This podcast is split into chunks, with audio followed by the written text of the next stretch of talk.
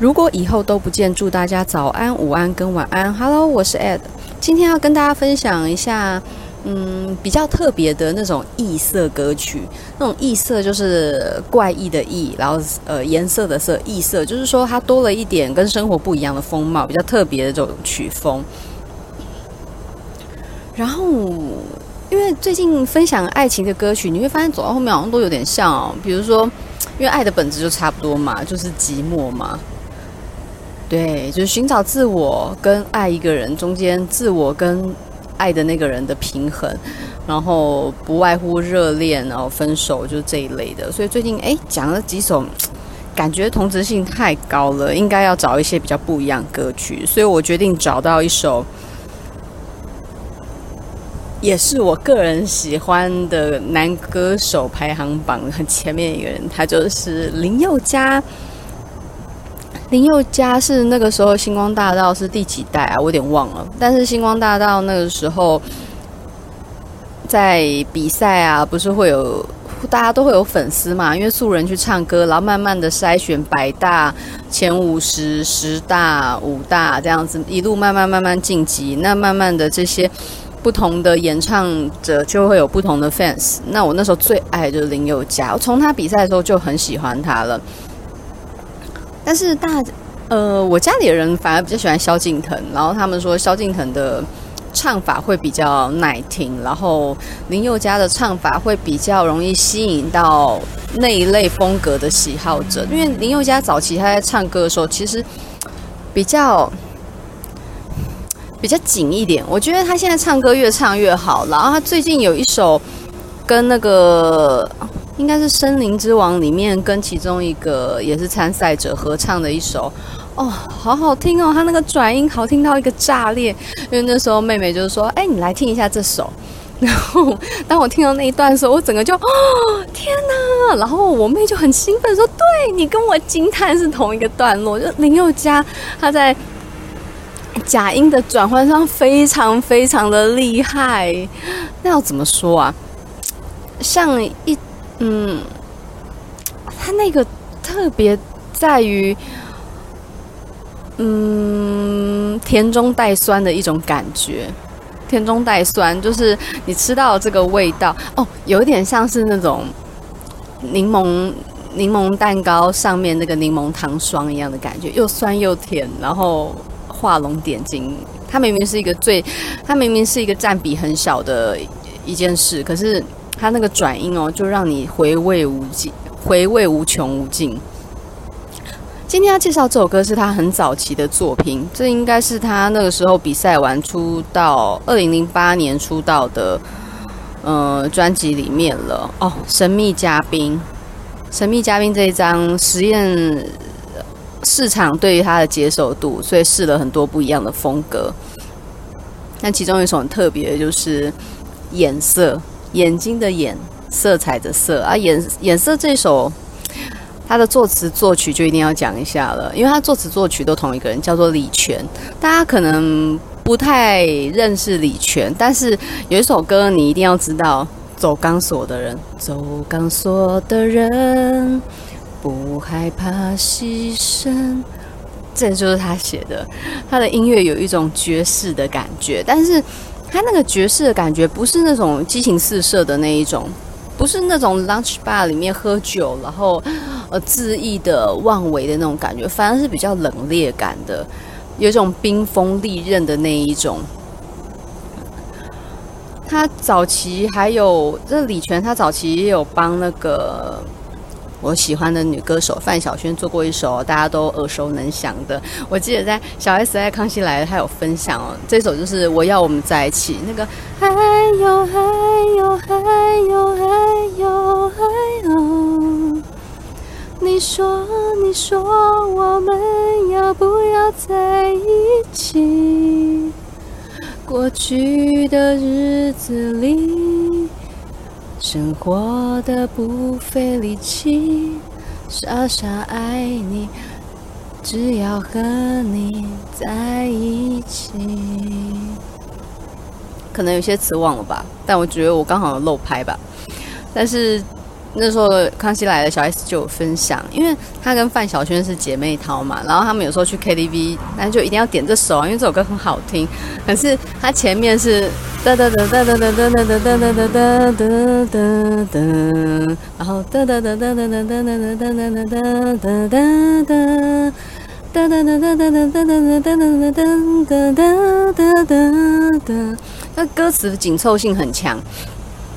你点我要我们在一起，跟那个许许哲佩的气球是一样的道理。你前面歌词要记很熟，然后你要练习多遍，因为前面就是那个什么，哎，对啊，黑的、红的、黄的、紫的、绿的、蓝的，就 就是就像这样子，你就要一鼓作气把那个歌词全部唱完。然后小 S 他常常会就是范晓萱不是也一起去 KTV 嘛，他就会先把前面给范晓萱唱，然后等到那个还有还有还有，小 S 就抢来自己唱。完全可以理解。我小时候在玩那个 PS 啊，然后玩那个《射雕英雄传》，你们有玩过这游戏吗？超好玩，这是我玩过最好玩的。那现在看起来画质差，然后人物力度也很差。那时候玩难的关卡就丢给我妹去用啊，她用完之后再继续玩，就是一个很。很幼稚的行为。那李泉他的歌曲，你看你刚光光刚刚举的走钢索的人呢？我要我们在一起啊，好，包含到这首颜色，其实那个歌歌曲的曲风都是比较特别的，比较不常见、非主流型的。但是非主流之下又能成为主流，这就是他难能可贵的地方。作词作曲不用多，经典就够。那他的歌，我觉得也算是他做的作品，算是经典。那颜色这首歌呢，里面藏了一些很有趣的谜语吧，有点像谜语。它开头是“人面狮身的谜语已经被解开”，莎士比亚的对白不再精彩，伊丽莎白泰勒的眼眶留下埃及艳后古老的眼泪。拜拜，飞快而永远。好，那前面第一段他就藏了一些谜底哦，比如说第一段他说人面狮身的谜语已经被解开，这一段它牵涉到一个很早的一个希腊神话，伊底帕斯之王。我们常讲那个伊底帕斯情节，就是恋母情节嘛。这个伊底帕斯是。希腊神话里面有一个有一对夫妻哦，国王跟王后。国王被预言他将会被自己的儿子所杀害，所以当他儿子是一生下来的时候呢，他就命令呃命令手下的人把这个婴儿带到山谷里面，把他给杀害掉。但是这个侍卫其实是没办法狠下心的。那故事情情节可能有点不一样，有的是说他直接放在原地哦，有的是说他交给一个牧羊人。那总之呢，就是这个小婴儿最后呢存活下来，被一个牧羊人收养。慢慢长大之后，他也会对自己的身世很好奇，然后决定要展开自己寻找亲生父母的旅途。而在这个旅途上呢，在人生的十字路口，一个实际的。不但是人生的，也是真实的十字路口上，他跟另外一个坐车发生了冲撞，然后在推撞之间，把对方坐着马车的对方的男主人给就是有点就是弄弄死了，推推推打推挤之间，就是把对方给弄死了，然后。他还是决定要去自己的王国嘛？我印象中是这样。然后到自己的王国的时候，啊，到自己出生的王国啊，到那个王国的时候，刚才发生的那个推挤事件呢、因为对方穿得很朴素，看不出来是谁，所以他也没有很在意。那古代人就就就这样。然后那时候发生了，哎，前后故事顺序我是有搞错？反正就是老国王。老国王被他推挤致死之后，那他们国家刚好又发生一个灾难。那这个灾祸来临，你必须要破解狮身人面兽的谜语哦，你才能你才能解除这个灾厄。然后当时因为国王已经过世了，然后王后，因为当时他们推挤的时候发生了这个事件，然后跟随车的那个人员就赶快回到国家，把这件把把这个人受伤的事情传递回去。那这个人到底有多重要？因为他就是他就是他要呃伊底帕斯要去的那个王国的国王，只是微服出巡而已。那这个事情传到那个国家之后，当伊底帕斯来的时候呢，因为也是。这个国家人也知道国王已经过世，所以王后就说：“谁能解开狮身人面兽的谜语，她就嫁给他。”那大家呃，应该开始越来越有印象了。弑父娶母哦，就是伊底帕斯被在出生的时候被预言的命运。那伊底帕斯顺利解开了这个谜语，他的谜语是说：什么样的生物早上是四只脚，然后。到了中午是两只脚，最后到了傍晚的时候是三只脚。那这个谜语就是人。那那个早早午晚分别代代表了人类的幼年、中年跟老年。幼年的时候我们四只脚爬行，中年的时候我们双腿站直，老年的时候我们拄着拐杖，需要一份依靠。他破解这个谜语之后，他顺利的娶了这个国家的王后。那一直到很后面，他才发现预言全部成真了。他杀了自己的爸爸，然后娶了自己的妈妈，还生了两个女儿跟两个儿子吧。我记印象中是这样。所以这个人面狮身的谜语，它不但是一句话，它其实讲述一个非常复杂的一个希腊神话，而这个希腊神话最后也成为心理学很常引用的。伊底帕斯情结、恋母情结，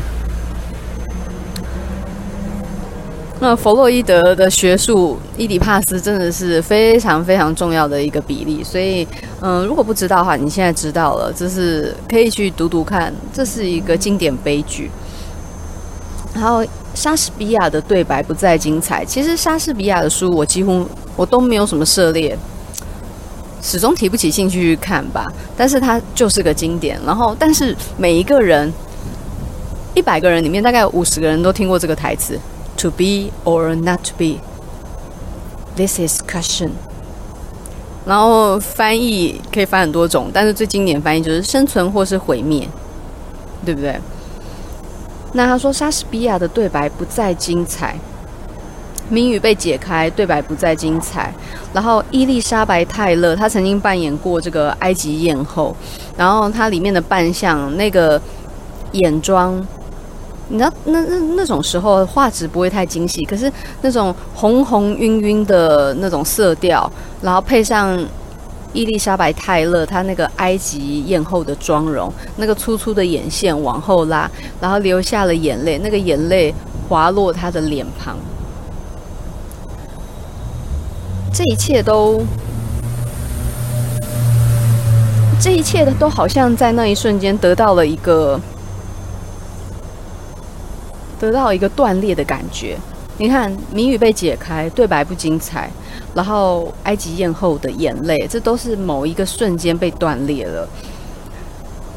然后下一段的歌词很棒哦，只留身体在狂欢，心就没负担。耳朵被音乐塞满，好像云端。没有什么不能被改变，就像没有什么值得被改变。一眨眼，眨眼一瞬间，只留身体在狂欢，心就没负担，心不在焉的意思啊！你去尽情的用身体去感受这世界上所有的纸醉金迷。然后尽情的遨游在音乐的世界里面，没有什么不能被改变，一切都会改变。哦，老子道家的学说，永远不变的就是变。哦，一切都会被改变。他说，就像没有什么值得被改变。这句话其实带一种自暴自弃的作用。嗯、你说什么都会改变，但是同时。有哪些是值得被改变呢？似乎一切都不重要，因为当一切会变的时候，那些你原本认为有价值，它终有一天也会变得没有价值。然后一整夜，但是也可能这个一整夜在你眨眼一瞬间就消失了。然后接下来进入副歌：谁来烧热我眼睛的黑色？谁能逃得出我的催眠？我会让你心甘情愿把一切都给我，只只要看着我的双眼。谁来烧热我眼睛的黑色？谁能止得住我的干涸？我会让你跌入深不见底的快乐，无法忘记我的双眼。那副歌很简单，就这两段。哦，谁来烧热我眼睛的黑色？谁能逃得出我的催眠？我会让你心甘情愿把一切都给我，只要看着我的双眼。这种意象非常迷离的，展现了一种情感癫狂的状态。这种有点像塔罗牌面的倒吊人一样，你颠倒世界，颠倒你的价值观，颠倒你的一切。然后我看到这句的时候，其实我会想到顾城的诗。我记得是，呃，老天给我一双黑暗的眼睛，我却用它寻找光明。应该是老天吧，还是命运？就是类似，就是说，上天哦，对，上天给我一双黑暗的眼睛，我却用它来寻找光明。就像黑色明明是一种沉静的、冷静的颜色，他问谁来烧热我的眼睛的黑色？那种原本看透世事，被烧热起来，那就是被爱激发的状态。哦，对某件事的爱，对某个人的爱，谁能逃得出我的催眠？当我进入那个癫狂的时候，我想一切。都在我眼中，都在我的世界里。然后我会用那个最深沉的爱，然后让你把一切都交给我，只要你愿意看着我的眼睛。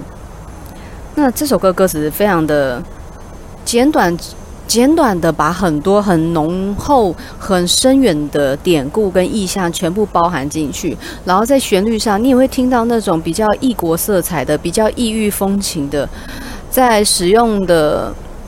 旋律跟整整个唱的人的声音搭配得非常的恰到好处。